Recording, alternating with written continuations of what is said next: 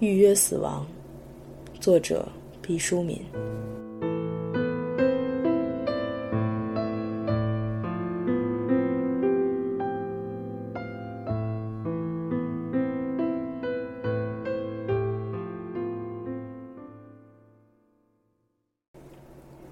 六，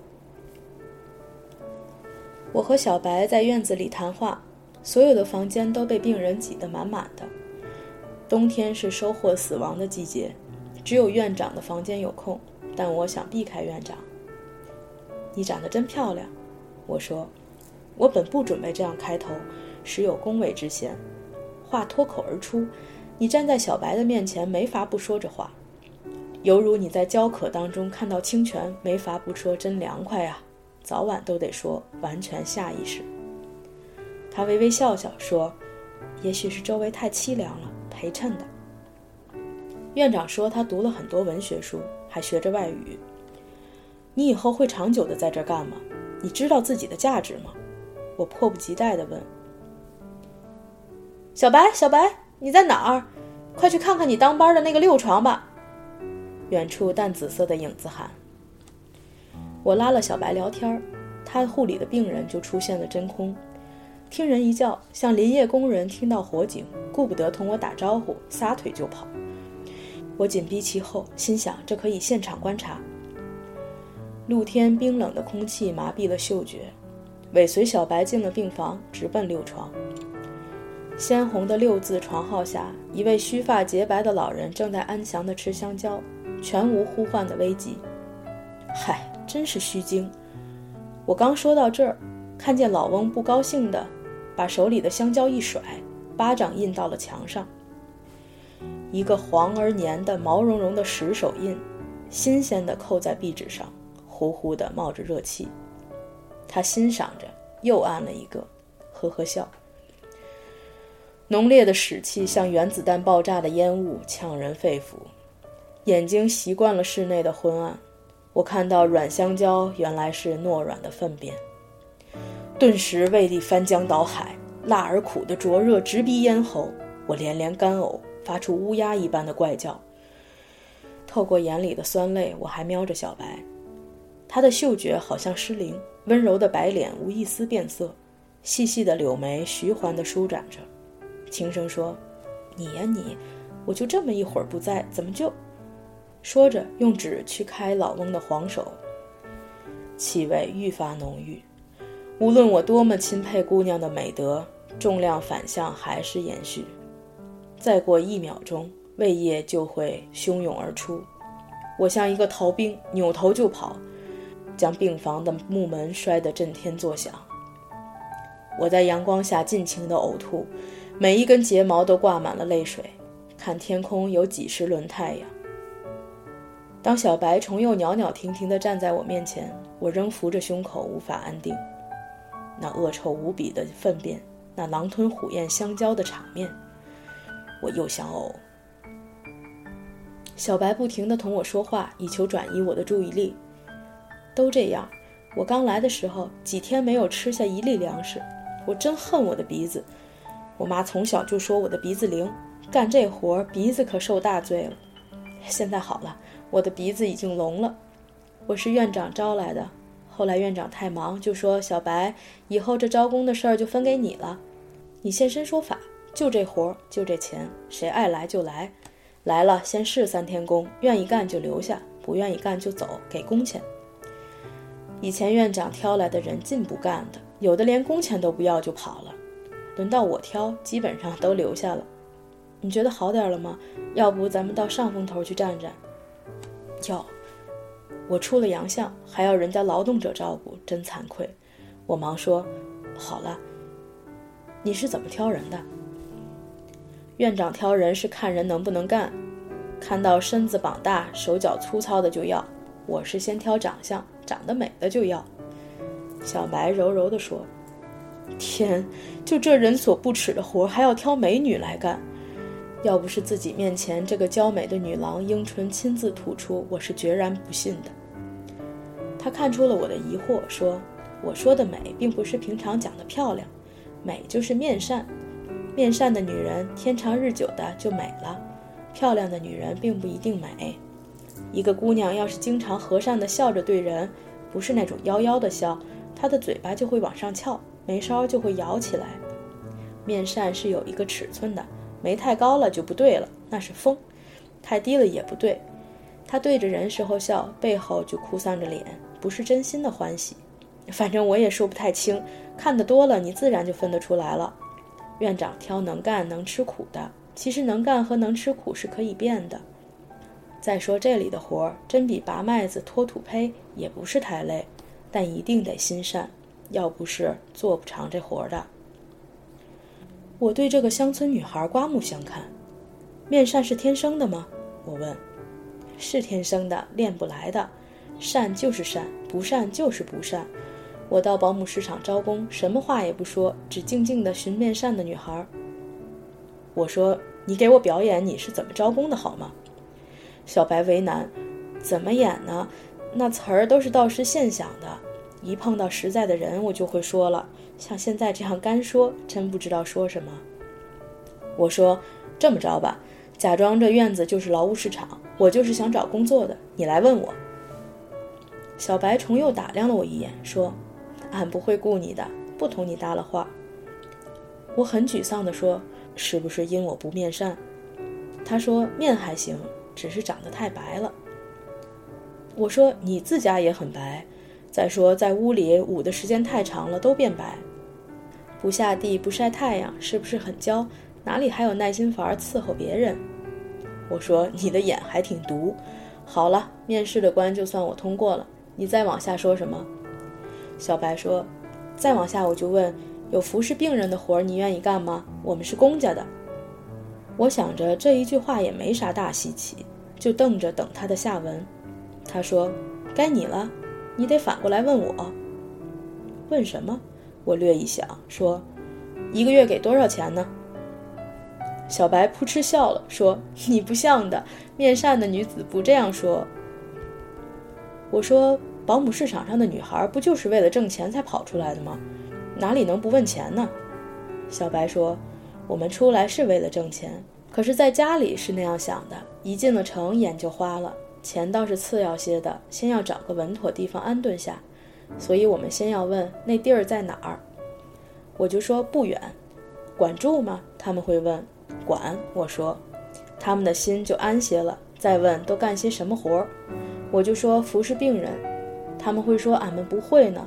现今城里的人求职的时候，兴把自己吹得天花乱坠，说自己这行那行。乡下人不，还遵循丑话说在前头的鼓励。我就说。这不难，家里有老人吧，就照那样服侍就中。最难的事儿就是接屎接尿的，不过下了班都能洗澡。一般说他们这会儿得停半晌，考虑屎尿的事儿。过一会儿他们会问：“你是干这活的呀？”我说：“是啊。”他们说：“这就中了，你能干，我也能干。”待到把这些都说妥了，他们才会小心翼翼地问：“每个月多少钱呢？”我就实话实说。然后说：“先试试，要觉得不好，随时都可以走。工钱干一天有一天的。要是我们觉得你不称职，你也只好走。”他们就说：“那是，你是东家。”就这样。小白说完了，又静静地看着我，像一朵迎风摇曳的紫云英。工钱你觉得少不少？我悄悄关了衣兜里的录音机，不愿他的私房话留下痕迹。少，他说。那你为什么不到别处去？我知道，在城里，一个漂亮的女孩能得到的机会比在乡下多得多。可我喜欢这儿，喜欢这些快死的人。您是刚来，只看到他们的傻和脏，其实他们没有一丝害人之心，像婴儿似的。你对他好，他就对你好，非常纯净。跟他们相处，充满敬意与安宁。古话说。人之将死，其言也善。这里是人世间最善良的角落。我向快死的人发出真心的微笑，他们会记得我。小时候，我奶奶可疼我了。有一天，我上学去了，奶奶得了暴病。放学的时候，我在路上玩了一小会儿，提一块彩色的石子，那块石子掉到山沟里，我去找它。我奶奶临死的时候还一个劲儿地叫我的名字。她得的是脚长沙，非常难挨的病。他一直叫我的名字，说太阳晒到那根熟秸的时候，我的孙女儿就下学了。我到家的时候，太阳刚刚移过那根熟秸，可我奶奶再也看不到我了。我尽心尽意地服侍每一个快死的人，不管他听得见，听不见。我都大声地对他说：“我叫小白。”我想他们都是马上就要见到我奶奶的人了，一定会告诉我奶奶，说你的那个孙女小白，是个好心眼儿的姑娘。说真的，我不是可怜那些快死的人，是敬畏他们。他们就要到另一个地方去了，我奶奶就住在那里。清澈的泪水在他脸上滚动。像一件美妙的瓷器，又镀上一层闪亮的油彩。因为痛苦，他的嘴唇显出蓬勃的绯红，眼睛像深夜的孤灯，闪闪发亮。在北京冬日晴朗的天空下，欣赏这样一张晶莹的脸庞哭泣，真是一种享受。经你的手，有多少老人去了？我问。在这所院子里，广泛的使用“去了”这个隐语，它像神秘的幕布，将现实与未知断绝。听他们吐出最后一口气的人，少说有一百了。小白说，神色苍老。怕吗？不怕。刚开始总有些怕的吧，后来就不怕了，是不是？我重又打开录音，遗憾刚才没录上。不。我从见第一个死人就不害怕，我没觉得死与不死有什么大变化，还是那个人，不过是从我这儿到我奶奶那儿去了。他的语调苍凉。你碰到闹鬼吗？这院落这么大，下雨的时候，刮风的时候，半夜的时候，黎明前最黑暗的时候，可曾有过异样？我忍不住问。这两年神秘文化盛行。这是最有传奇色彩的地方，百十平方米的面积，积聚着成百上千的鬼魂。随着时间的推移，势必更加拥挤。没有，他很肯定地说：“哎，你等等！”他叫起来：“容我好好想一想。有一次，那是一年中秋节，没有月亮，冷雨潇潇。前一天刚死了五个人。”我们这里虽说常死人，但一天死了这么多人的时候也少见。夜里我一个人值班，呆呆地坐着，心想这是个团圆的日子，那五个人却等不得了，急急地走了。正想到这里，院子里坏了很长时间的路灯突然亮了，整个院落如同白昼，在太明亮的地方，你会看到许多影子像蚊虫似的飘动。我还是呆呆地坐着。换班的齐大夫睡眼惺忪地走出来。齐大夫医术高，人又好，病人都喜欢他。齐大夫说：“小白，你还挺能干的。这灯坏了好长时间，老说修没修。今天晚上又是风又是雨的，你一个女孩家倒把它修好了。”我说：“不是我修好的，您看我坐在这儿，鞋还是干的呢。”齐大夫说：“这灯泡也太亮了，看不出是多少瓦的。”他默不作声地看了一会儿，他一定也看到那些影子。可他什么也没说，我们就静静地看着院子，没有丝毫的恐惧，好像是在看皮影戏。是他们来了，齐大夫说。我说是。都来了，还真一个都不少。齐大夫说。我说都那个岁数的人了，聚一次也不容易。他们在跳舞，齐大夫说。我说。以后人再多了，这个院子怕搁不下了。魂灵不占地方，齐大夫说：“你害怕吗？”他又说：“我说不害怕。”他说：“你这娃娃胆儿还挺大。”我说：“我从前也不认识他们，从老家大老远的跑到京城来服侍他们，这是缘分。在最后的日子里，我待在他们身边的时间比他们的儿女多多了。”我从没做过对不起他们的事儿，心里没鬼，鬼也是讲理的。您看，他们要来，怕吓了我，还先把灯给开了。大概到天快亮的时候，灯又突然熄了。我一点都不觉得这有什么奇怪的，这是他们最后离开的地方，人都要到他去过的地方走一走，好像有什么东西丢在那里了，要捡回来。你要不问我倒忘了。远处有人喊：“小白，四床又打了屎匠了，就来。”他要走。他边跑边说：“以后我想当医生，不但服侍他们，还给他们治病，这样他们就会对我奶奶说：‘你那个小白孙女越发出息了。’只是不知道当得上当不上，这里面有个户口问题。